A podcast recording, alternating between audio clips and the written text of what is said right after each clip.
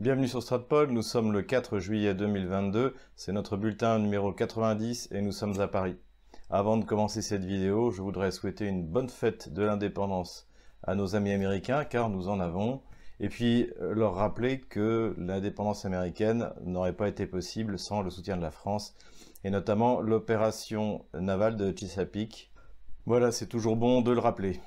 Avant de démarrer cette vidéo, n'hésitez pas à aller voir en description comment vous pouvez nous aider sur Paypal, Tipeee, Patreon. J'enverrai un lien pour la prochaine conférence qui sera un peu décalée par rapport aux autres fois parce que j'ai pris du retard puisque pour venir en France, comme il n'y a plus de vol direct, c'est tout un périple. Je vous en parlerai peut-être à, l'occasion. Donc n'hésitez pas à faire un don et puisqu'on parle de dons, je voulais également remercier les gens qui donnent à la fondation Ouest-Est, puisque grâce à eux, on a pu faire une nouvelle opération humanitaire. Alors c'est pas nous qui sommes allés euh, directement, mais c'est le réseau, j'allais dire yougoslave, puisqu'il y a à la fois des Serbes et des Croates, et oui, il y a une infirmière croate volontaire qui travaille beaucoup sur la région de Donetsk, en ce moment avec les bombardements terroristes qui continuent, il y a besoin d'aide, il y a besoin de médicaments et de pansements, et donc nous avons fait une opération. Je vais mettre quelques, quelques petites photos, mais le mieux c'est que vous alliez sur le site Ouest-Est, voilà, si vous voulez continuer à aider. C'est plus que jamais nécessaire.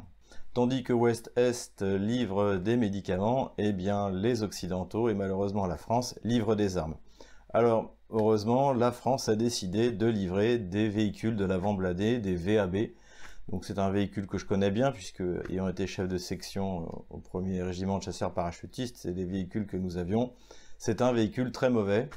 Euh, dès le début, d'ailleurs, avant même qu'il soit démodé, il l'était déjà. Pourquoi? Parce que c'est un véhicule 4x4 pour euh, des raisons d'économie, eh bien, on n'a pas pris le modèle 6.6 euh, qui l'aurait rendu euh, tout terrain parce qu'en fait c'est un véhicule dit tout chemin. Donc il ne peut pas aller par exemple sur un champ surtout s'il a, légèrement plus sinon il s'embourbe donc voilà. Donc faire un cadeau comme ça aux Ukrainiens bah, c'est pas un cadeau. Donc une fois de plus hein, c'est le type de matériel qu'on envoie en Ukraine pour faire bonne mesure mais qui en fait ne leur servira à rien. Il vaut mieux un bon BTR même un BTR 6088 plutôt plutôt qu'un VAB. Et alors, dès que la saison des pluies va revenir à l'automne, je peux vous dire qu'il n'y en a plus un qui va bouger. Voilà, donc merci euh, le ministère de la Défense français de faire un tel cadeau à l'armée ukrainienne. Ça va sans doute faciliter la tâche à l'armée russe. Toujours sur les questions d'armement, on m'a beaucoup demandé ce que je pensais de l'histoire des deux Césars qui auraient été capturés. Alors sur les raisons des Césars, il y a des choses dont on est sûr et d'autres dont on est moins.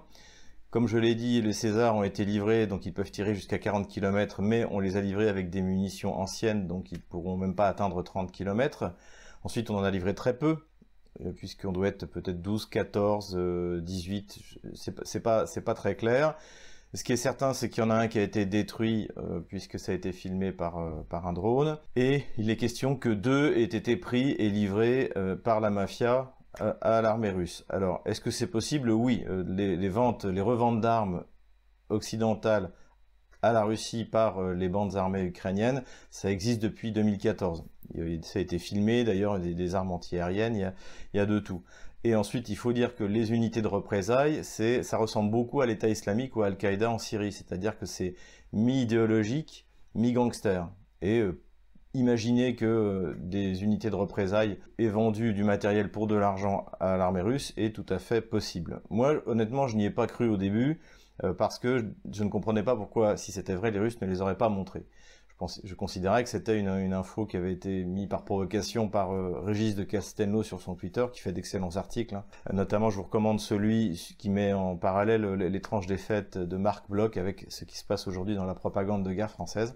C'est vraiment bien vu. Par la suite, euh, Uralvagonzavod, donc qui produit les, canons automoteurs euh, russes, euh, est rebondi là-dessus en remerciant la France des livraisons des deux Mistral. Mais je me disais que c'était un moyen, comme disent les jeunes, de troller le, le, ministère de la Défense français. Et puis, j'ai eu des informations sérieuses de sources françaises qui me disent que c'est vrai.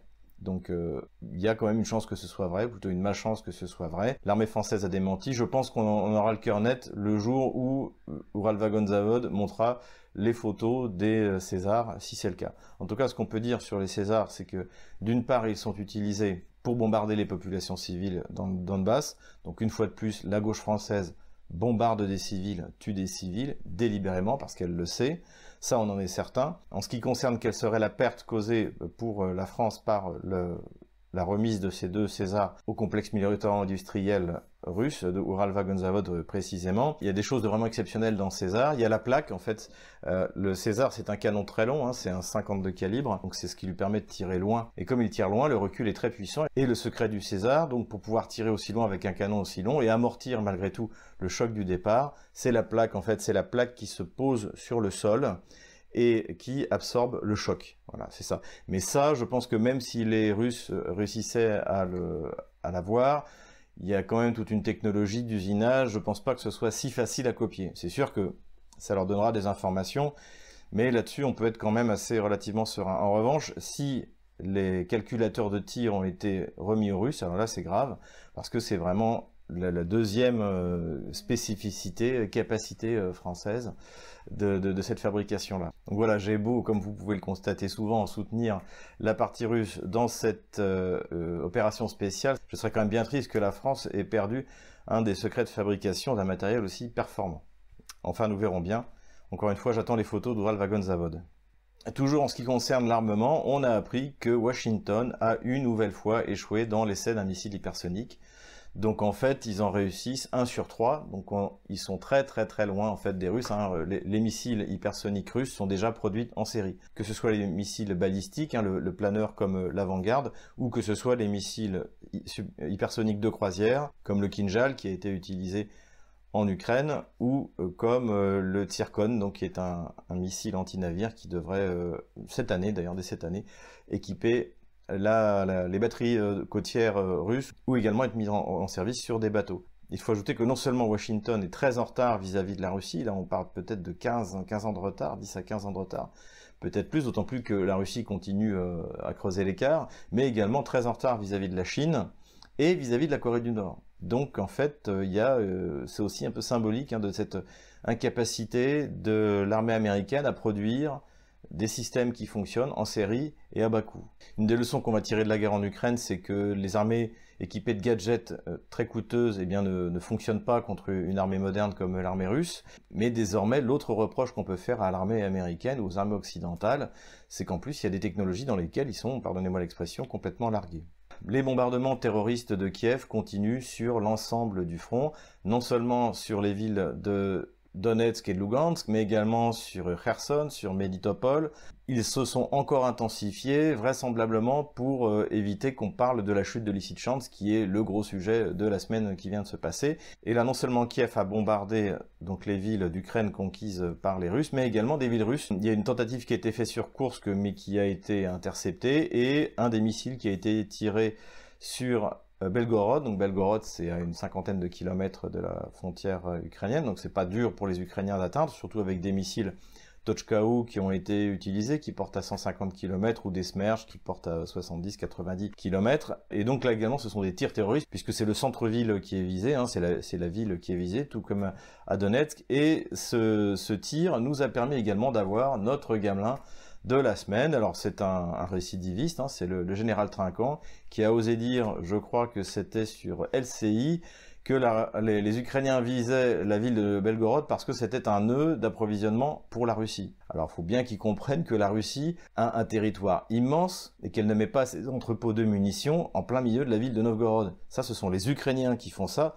dans leur ville. Pour pouvoir après, sur les chaînes de télé occidentales, expliquer que quand les Russes tirent sur un dépôt de munitions, eh bien, ils tirent dans le centre-ville. Mais les Russes n'ont pas besoin de ça, parce que Vladimir Poutine n'est pas intéressé à tirer les tirs de missiles ukrainiens euh, en plein centre-ville. En outre, les missiles qui sont utilisés par, Kiev, des Tochkaou, sont des vieux missiles. Ils ne sont même plus en dotation aujourd'hui dans, l'armée russe, et sont assez imprécis et auraient euh, du mal à, viser un objectif militaire stratégique euh, protégé, comme le doivent l'être les dépôts de munitions, si tant est que Kiev sache où ils se trouvent.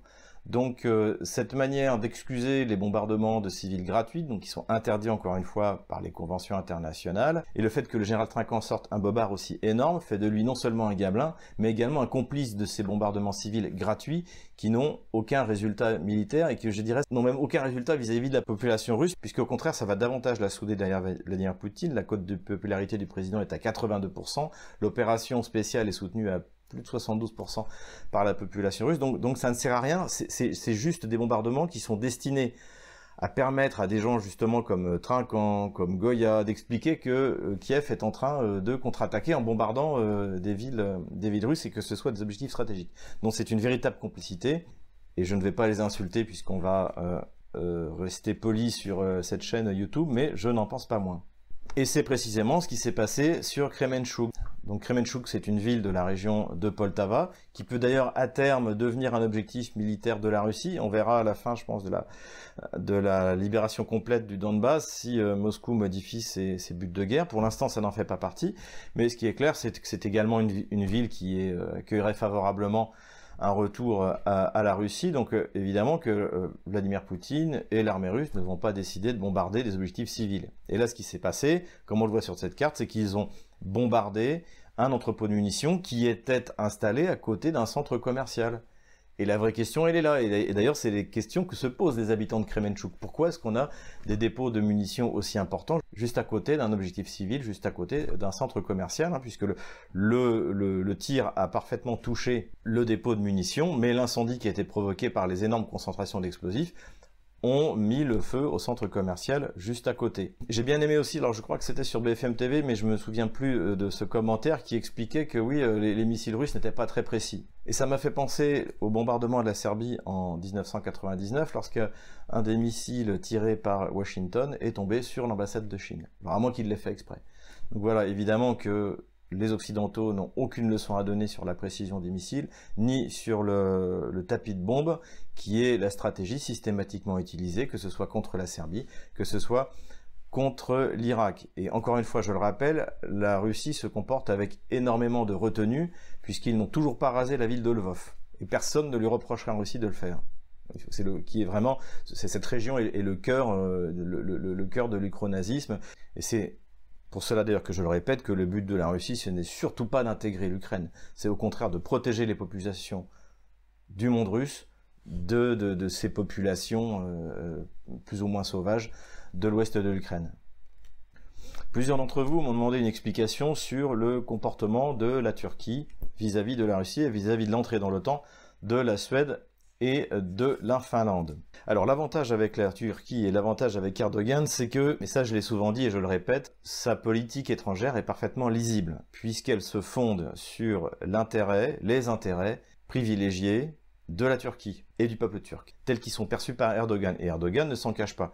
Il y a une volonté euh, néo-ottomaniste, il y a une volonté euh, de reprendre sa zone d'influence, et il y a une volonté de devenir de plus en plus fort à la fois en mer Noire, à la fois euh, dans la Méditerranée, et de protéger les intérêts de la Turquie. Donc c'est facile à, concevoir. Et en même temps, il y a un énorme pragmatisme qui rappelle d'ailleurs assez bien celui de, Vladimir Poutine. Et c'est pour ça qu'en fait, les deux chefs d'État peuvent s'entendre, parce qu'il n'y a pas d'idéologie en, dehors, encore une fois, que l'intérêt de la Russie d'un côté et l'intérêt de la Turquie de l'autre. Donc pour refaire un peu d'histoire, qu'est-ce qui s'est passé ces dernières années? En automne 2015, l'armée russe intervient en Syrie, et rapidement euh, défait euh, Al-Qaïda et l'État islamique. Et la défaite euh, d'Al-Qaïda dans le nord de la Syrie va contre les intérêts turcs, puisque ben, l'armée turque s'est emparée de toute l'industrie syrienne, des usines entières ont été déménagées, et il y a tout un flot de, de tout ce qui est volé, du pétrole, qui part vers la Turquie. L'offensive russe, évidemment, met fin à tout ça, et donc c'est finalement un F-16 turc qui abat en 2015 un euh, Sukhoi 24 russe. Cela crée une crise très grave entre la Russie et l'Ukraine et des sanctions très dures russes tombent contre la Turquie sur les exportations agricoles, sur le tourisme, etc., etc. Et ça provoque une véritable crise économique euh, en Turquie qui n'en a pas besoin, euh, pas plus à cette époque que maintenant. Et en revanche, ce qui va être le moment, qui va être le, le, virage en fait dans la relation, c'est qu'en 2016 a lieu un coup d'État contre Erdogan, organisé par son ancien allié et désormais adversaire réfugié aux États-Unis, Gulen. Et en fait, le coup d'État est clairement soutenu euh, par la CIA, puisque Gulen est réfugié aux États-Unis. Le coup d'État échoue notamment parce que euh, la Russie euh, a prévenu Erdogan de ce qui est en train de se passer. Il y a d'ailleurs un homme à jouer un, rôle clé dans cette, opération, c'est Alexandre Dugin, donc c'est un, intellectuel russe francophone, donc assez, assez connu en France, alors qu'il qui n'a jamais été conseiller de Poutine. Hein, ça, c'est des choses qu'on entend, mais c'est pas le cas. Mais en revanche, il est euh, extrêmement influent dans la pensée d'une partie de l'élite turque qui veut que la Turquie quitte l'OTAN, qui veut que la Turquie mette fin à sa volonté de rentrer dans l'Union européenne. Et ça, c'est notamment c'est un personnage qui s'appelle Perinchek, qui est euh, connu. son fils, je crois d'ailleurs, était l'élève de Douguin. Il est russisant. Sa fille euh, travaille euh, pour une chaîne de télé chinoise, et donc Perinsek est très influent vis-à-vis des militaires turcs, vis-à-vis des services secrets turcs, et donc c'est ce courant, on va dire, raciste qui a permis de maintenir, même pendant les sanctions de la Russie contre la Turquie, euh, des relations entre les, entre les deux puissances, et finalement de trouver un, un, accord Erdogan a fait amende honorable sur le Sukhoi 24.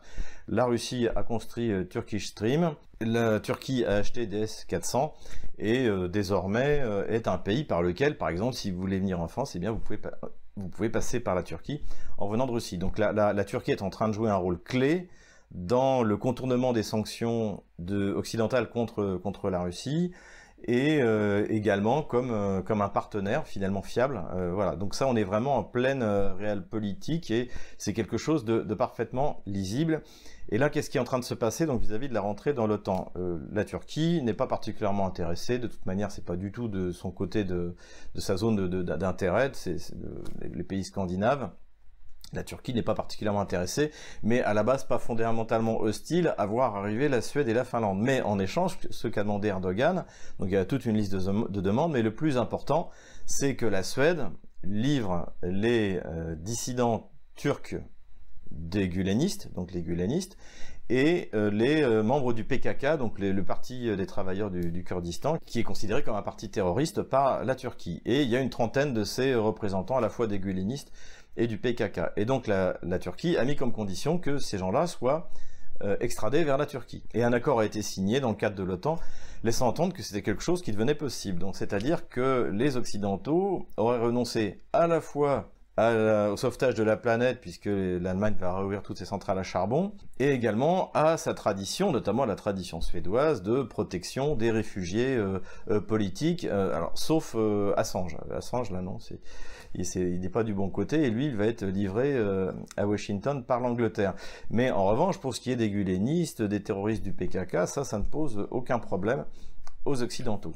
Sauf que, bien que cet accord ait été signé, c'est loin d'être certain que la Suède aille jusqu'au bout et la Suède pourrait utiliser notamment euh, la subtilité du fait qu'un pays n'extrade pas ses ressortissants et, finalement donner euh, la citoyenneté suédoise à ces gens que réclame Erdogan. Mais dans ce cas-là, ça veut dire qu'Erdogan n'acceptera pas. Parce que vis-à-vis de son opinion publique, surtout à un an de l'élection présidentielle, il ne peut pas se montrer comme étant faible vis-à-vis des Occidentaux. Donc voilà à peu près où on en est. De toute manière, Erdogan joue sa carte et quoi qu'il arrive, l'entrée de la Suède et de la Finlande dans l'OTAN n'est pas non plus euh, euh, quelque chose de si grave pour la Russie. De toute manière, ils sont déjà de facto dans l'OTAN. Non pas l'article 5, encore une fois, pas l'automaticité de la guerre, mais de toute manière, les manœuvres de l'OTAN euh, Aurora 2020, je crois, ont eu lieu sur le territoire suédois et sur le territoire finlandais. Donc euh, c'est quelque chose qui est déjà euh, plus ou moins acté par la Russie. Le problème encore une fois de l'OTAN, c'est que ce sont les grandes puissances européennes qui doivent en sortir pour y mettre fin. Une fois que la France, l'Allemagne et l'Italie en seront sortis, ce sera le, club des pays les plus pauvres d'Europe et ça n'aura absolument aucun intérêt. L'Angleterre n'aura qu'à en prendre la tête, ce sera, ce sera parfait. Voilà un peu comme ce que je pense de, la, de la politique d'Erdogan. Nous allons voir ce que ça va donner dans les mois qui viennent, mais je ne serais pas étonné que la Suède et la Finlande doivent encore attendre longtemps avant de rentrer dans l'OTAN, à moins qu'on en chasse la Turquie. dernière information, vous avez été nombreux à me demander qu'est-ce que c'était que ce, drapeau soviétique euh, rouge à faucille et marteau euh, que les Russes arboraient dans le Donbass et qui plantait systématiquement sur euh, tous les bâtiments qui avaient été libérés, notamment récemment à Lysychansk. Et donc, euh, est-ce que ça veut dire que euh, ces gens-là veulent le retour de l'Union soviétique? En fait, non. En fait, ce drapeau, c'est la copie de celui qui a été planté sur le Reichstag à Berlin. Donc, cette scène euh, fameuse qui a été reconstituée, bien sûr. Et donc, ce que l'on voit dessus, c'est ce qui est marqué sur le drapeau. C'est-à-dire 150e division de fusiliers, distinguée par l'ordre de Kutuzov deuxième classe, honorée du titre de division d'Idritsa, 79e corps de fusillés, 3e armée de choc, premier front de Biélorussie. Voilà, donc euh, ce n'est pas le drapeau de l'Union soviétique, c'est le drapeau de la victoire. Et de toute manière, même si c'était le drapeau de l'Union soviétique, il faut bien comprendre que la gloire héritée du triomphe de l'armée rouge sur euh, l'armée allemande, est quelque chose qui ne disparaîtra jamais. Et ça fait partie des moments de gloire qui ont été donnés euh, par le régime bolchevique, par, le régime soviétique pendant cette période. Et il y a eu la Grande Guerre patriotique, il y a eu la conquête spatiale, il y a eu l'industrialisation massive et à outrance qui a coûté très cher du point de vue humain, ça bien sûr. Ceux qui me suivent savent que je ne l'ai jamais nié et également l'instruction publique qui a énormément progressé à l'époque soviétique et qui a fait un peuple de paysans, un peuple de savants. Et c'est pour ça que vous avez les meilleurs informaticiens, les meilleurs ingénieurs, les meilleurs euh, linguistes, les meilleurs scientifiques, tout ce que vous voulez, c'est cet héritage-là. Et euh, voilà, il faut, il faut savoir faire la part des choses entre ce qui a été terrible et surtout, encore une fois, vraiment faire bien découper les 70 ans de, communisme, la période bolchevique qui est euh, anti-russe des années 20 jusqu'à la Deuxième Guerre mondiale, l'année 20, année 30 jusqu'à la Deuxième Guerre mondiale, la Deuxième Guerre mondiale qui est un moment à soi tout seul, et puis petit à petit, je dirais, l'adoucissement du régime euh, soviétique jusqu'à sa chute complète. Voilà, euh, c'est quand même trois séquences différentes. Et même si c'était pas le paradis dans les années 70 ou 80, à l'époque de, de par exemple, on en était loin de la terreur bolchevique des Lénine, Kaganovitch, Staline. Voilà sur cette considération sur le drapeau de la victoire. Avant de passer à la carte militaire, quelques considérations générales sur la guerre. Eh bien, pour l'instant, on observe toujours ce qu'on a observé déjà, c'est-à-dire que après qu'une partie de la ligne Maginot soit tombée, eh l'armée russe peut progresser beaucoup plus rapidement. Parce que les défenses sont moins bien organisées, parce que les meilleurs des troupes ont été soit capturés, soit mis hors combat, tués ou blessés, et que le niveau militaire de l'armée ukrainienne s'effondre de manière euh, drastique. Et la question, on va voir, on va la reposer pendant la, carte, est de savoir si la Russie est capable de continuer à ce rythme-là et de faire complètement s'écrouler la défense ukrainienne. Si jamais il n'y avait pas cette précaution que prend systématiquement l'état-major russe, c'est-à-dire de préserver la vie de ses soldats, il pourrait lancer une offensive brutale et, l'emporter, euh, je pensais même assez facilement jusqu'à Slaviansk. Mais le but, à mon avis, prioritaire de l'état-major russe, c'est de faire passer avant l'artillerie, quitte à perdre du temps, pour avoir des pertes les plus basses possibles. Et aujourd'hui, c'est la priorité qui est donnée. Et ce que nous allons voir dans les, dans les jours, euh, dans les, les semaines qui viennent, c'est si l'état-major russe arrive à concilier cette prudence excessive pour ne pas avoir de pertes, et en même temps la nécessité d'entretenir un rythme certain pour profiter de l'écroulement euh, du front, qui pour l'instant est un écroulement partiel, mais qui pourrait bien aller bien plus loin et surtout en se rappelant que c'est dans le Donbass qu'est l'essentiel de l'armée ukrainienne. Donc plus vite cette armée ukrainienne aura été détruite dans le Donbass, plus rapidement la Russie pourra passer à des opérations qui seront beaucoup plus faciles, beaucoup plus confortables euh, vers, euh, vers Odessa, Nikolaïev, euh, vers Kharkov, et pourquoi pas, encore une fois, j'en parlais tout à l'heure, Poltava, Tcherkassy, pourquoi pas Kiev.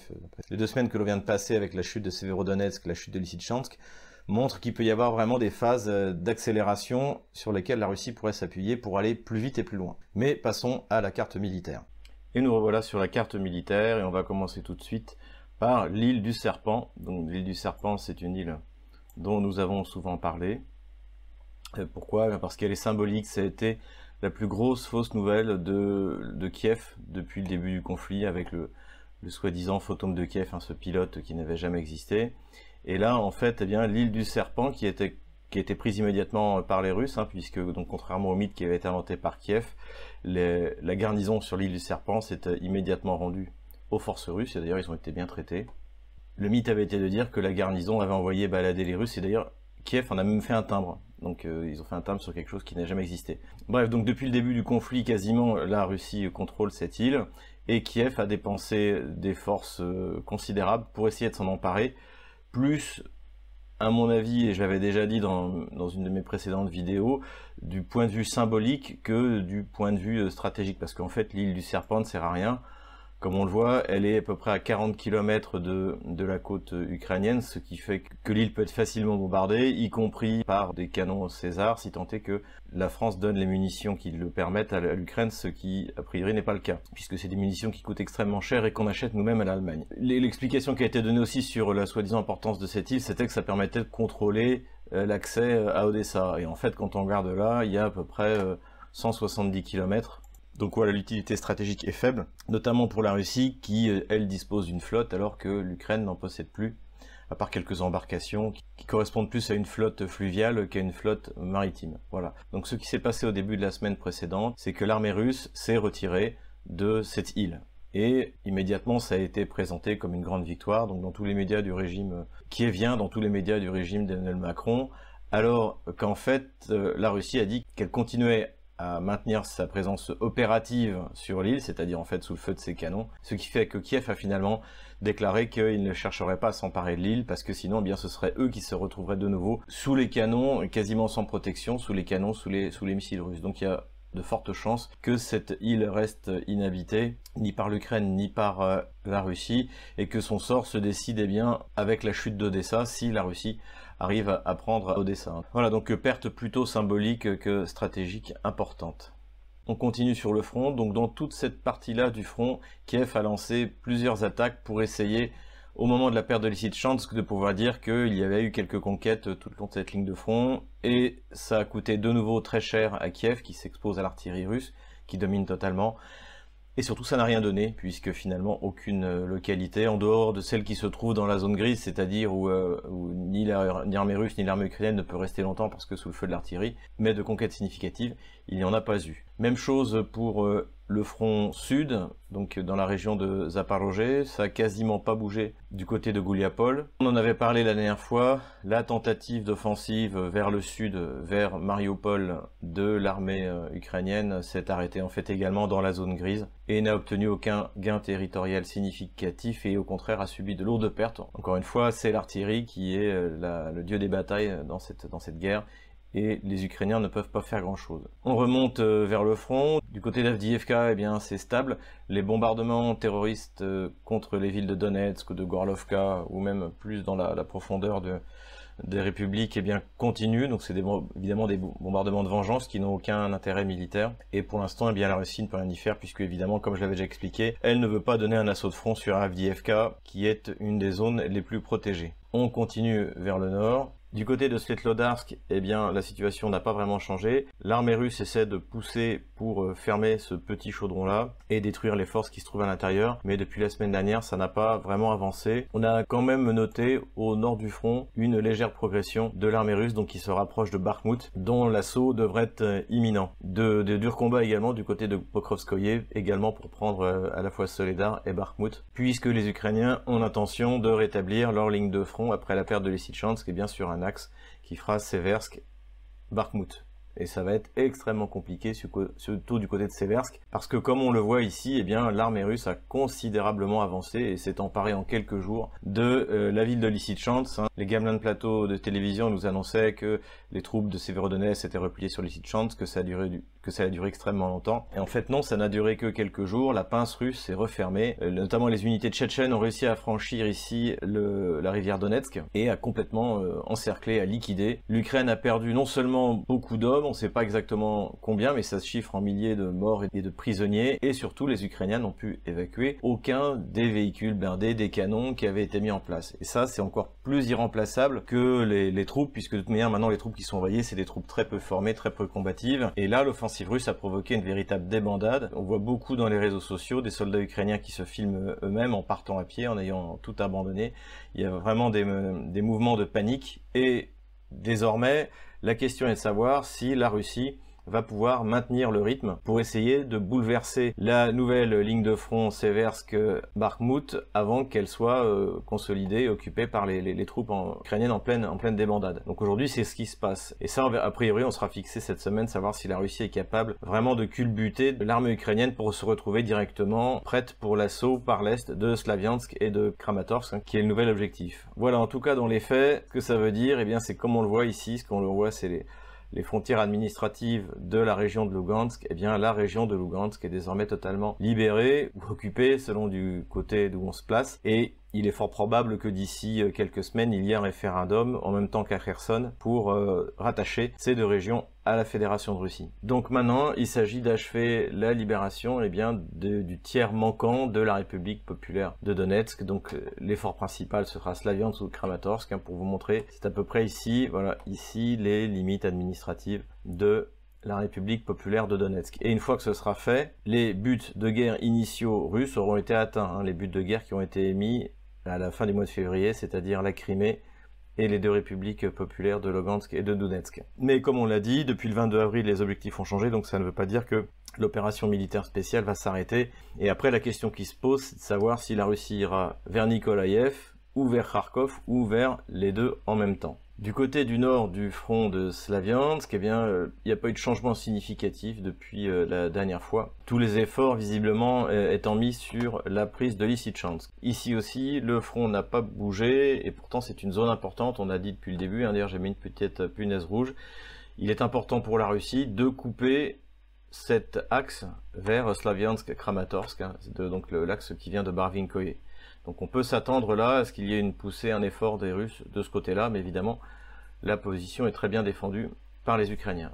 On peut noter également que de ce côté-là, les tentatives de percer par l'armée ukrainienne pour essayer de remonter vers Izium et de, reprendre cette place hein, euh, qui, est un point fondamental, on l'a dit, qui est en fait de facto sous contrôle des Russes depuis la mi-mars et qui euh, a été, dont la perte a été reconnue par les Ukrainiens au début du mois d'avril. Donc là, plus aucune tentative observée, rien de sérieux. Plus au nord de cette position, là on a observé le mouvement inverse, c'est-à-dire que ce sont les Russes qui ont franchi la rivière Donetsk et qui essaient de progresser vers Tchepel. Donc là, l'armée ukrainienne a envoyé des renforts pour essayer de contenir cette poussée russe qui augure, à mon avis, d'un assaut global après le Donbass sur la région de Kharkov. Et précisément, on remonte vers le nord, vers Kharkov. Là, ici, le front est stable, en tout cas du moins en apparence, puisque l'armée russe bombarde et a totalement repris l'initiative sur le front. Le but étant pour les Russes de s'emparer de Stary Saltov et de se rapprocher de la périphérie de la ville de Kharkov.